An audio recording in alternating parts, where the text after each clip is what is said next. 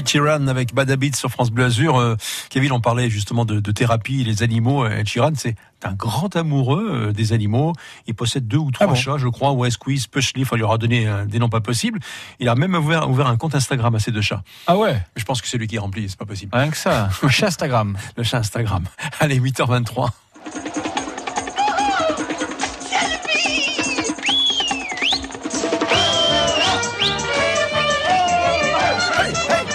Ah, ça me rappelle les souvenirs, ça. Bah oui. C'est Rabbi Jacob, évidemment. Bah oui. C'est avec euh, scénariste, dialoguiste, réalisatrice que nous allons passer la matinée. On lui doit les scénarios de quelques-uns des, des plus grands succès du cinéma français. La Grande Vadrouille, Les Aventures donc Eh oui. de Rabbi Jacob qu'on vient d'entendre. La, la Boom, c'est Daniel Thompson qui est notre invité, Adrien. Et oui, c'est donc la promesse d'une belle matinée réussie. Daniel Thompson, bonjour. Bonjour. Bienvenue sur France Bleu Azur, ça nous fait plaisir. Faut-il encore vous présenter, hein, scénariste, réalisatrice, écrivain, dialoguiste, les aventures de Rabbi Jacob, la boum, cousin, cousine, fauteuil d'orchestre, et puis tellement, tellement d'expérience dans, dans le cinéma. Vous êtes aujourd'hui euh, membre du, euh, du jury de ciné-roman. C'est un exercice qui vous plaît, ça? Particulièrement cette année, je dois dire, parce que le, bonheur de, de voir euh, trois, quatre, même j'en ai vu quatre hier, euh, films en salle. C'est quelque chose qu'on n'a pas vécu depuis deux ans et c'est- un bonheur supplémentaire.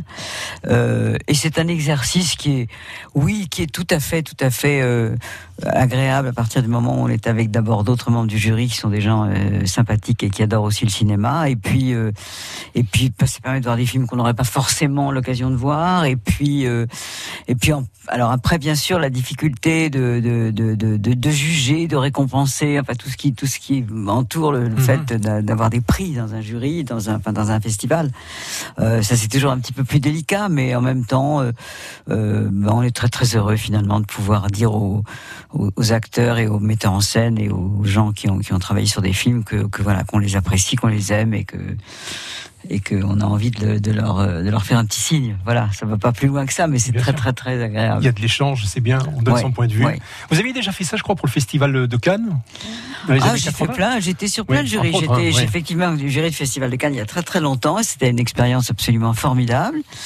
Et puis j'ai été, à différents jurys euh, de vous savez on vous, on vous, on vous sollicite énormément et puis ça dépend bien sûr des emplois du temps des uns et des autres.